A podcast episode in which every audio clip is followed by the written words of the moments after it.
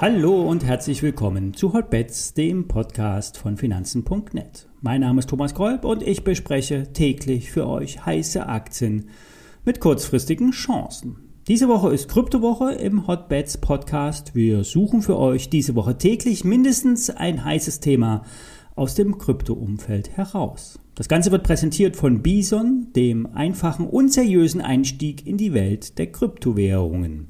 Mit Bison kannst du nämlich in nur wenigen Minuten gängige Kryptowährungen kaufen, verkaufen oder dir einen Sparplan anlegen. Zu ganz fairen und transparenten Konditionen und vor allen Dingen absolut seriös. Denn Bison ist ein Angebot der Börse Stuttgart. Wenn du Bison nicht kennst oder noch nicht kennst, schau es dir einfach mal an unter bisonapp.com oder einfach klicke in den Link in den Show Notes. Dann erfährst du mehr. Alle nachfolgenden Informationen stellen keine Aufforderung zum Kauf oder Verkauf der betreffenden Werte dar. Bei den besprochenen Wertpapieren handelt es sich um sehr volatile Anlagemöglichkeiten mit hohem Risiko. Dies ist keine Anlageberatung und ihr handelt wie immer auf eigenes Risiko. Ja, nach den Aussagen der amerikanischen Notenbank ist einiges klar, was vorher auch schon klar war. Es wird Zinserhöhungen, Zinsanhebungen geben. Viele Zinsanhebungen, die ersten wahrscheinlich im März und dann könnte es bei jeder Sitzung einen Schnaps mehr geben. Planmäßig werden noch sieben Sitzungen erwartet. Zudem will die Fed die Bilanz abbauen. War auch bekannt und somit klar.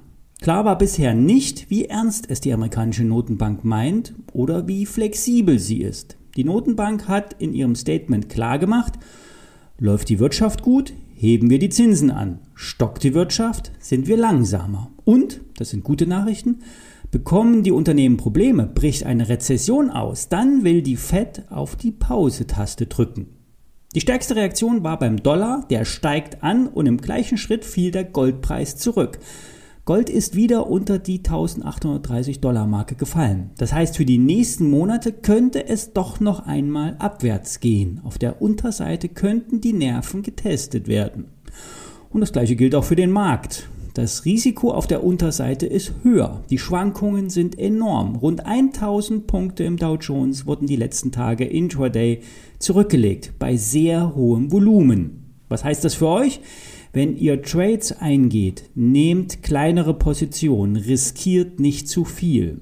Die Indikatoren signalisieren immer noch einen stark überkauften Markt, doch Indikatoren können auch schon mal länger gedehnt werden.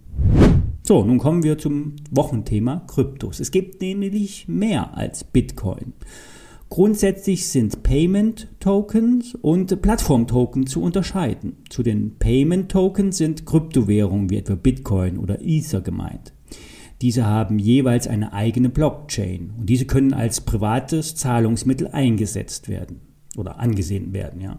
Plattform-Token oder bekannt als Utility-Token können auf Plattformen eingesetzt werden, um Dienstleistungen zu beziehen. Der bekannteste und stärkste Plattform-Token ist Ethereum. Hier gibt es einen breiten Background an Entwicklern. Durch Updates und Weiterentwicklung soll der 2.0 Ethereum schneller, billiger und weniger energieintensiv in der Entstehung sein. Daneben gibt es viele andere Token. Die bekanntesten sind Solana, Cardano, Terra oder Polkadot. Welche am Ende sich nachhaltig durchsetzen werden, ist unklar. Diem, das Tokenprojekt von Facebook, jetzt Meta, soll zum Beispiel eingestellt werden. Ein Trend oder auch ein Schlagwort ist DeFi. Das steht für Decentralized Finance. Einfach ausgedrückt ist das ein bankenunabhängiges Netzwerk, ein Ökosystem System ohne Börse, Verwahrern oder Abwicklern, die alle ihre Hand bei Transaktionen aufhalten. Bei DeFi geht es, vereinfacht ausgedrückt, um das Verleihen von Geld. Du kannst über die Blockchain einem anderen, der Geld braucht, Geld leihen und bekommst dafür Zinsen. Diese Systeme sind dezentral, unabhängig, immer erreichbar, zu jeder Zeit, rund um die Welt, sieben Tage die Woche. Es gibt verschiedene Firmen, die auf diesem Gebiet äh, arbeiten. Dazu gehört Block, die ehemalige Square. Gründer und Visionär ist Jack Dorsey. Der hat schon Twitter gegründet und auch die Cash-App aufgebaut. Eine sehr populäre Bezahl-App in den USA. Und der schwört auf die Blockchain-Technologie. Es geht hier um eine Revolution im Finanzsystem. Ähnlich wie bei Satoshi Nakamoto damals den Bitcoin erfand, er oder das Team, das das Pseudonym nutzt, wollte ein freies Finanzsystem und eine freie Welt erschaffen. Als sie dann gemerkt haben, was sie da erschaffen haben und wie weltverändernd der Bitcoin sein kann, sind sie untergetaucht oder nicht mehr am Leben. Der Bitcoin-Erfinder Satoshi oder das Team halten Milliarden Dollar an Bitcoin-Vermögen. Die Bitcoins sind seit der Entstehung nie wieder bewegt worden. Und diese großen Guthaben werden auch in der Fachwelt als Wale bezeichnet. Wer mehr darüber erfahren will, dem empfehle ich eine Art Reportage über Satoshi. Den Link stelle ich euch äh, in die Show Notes.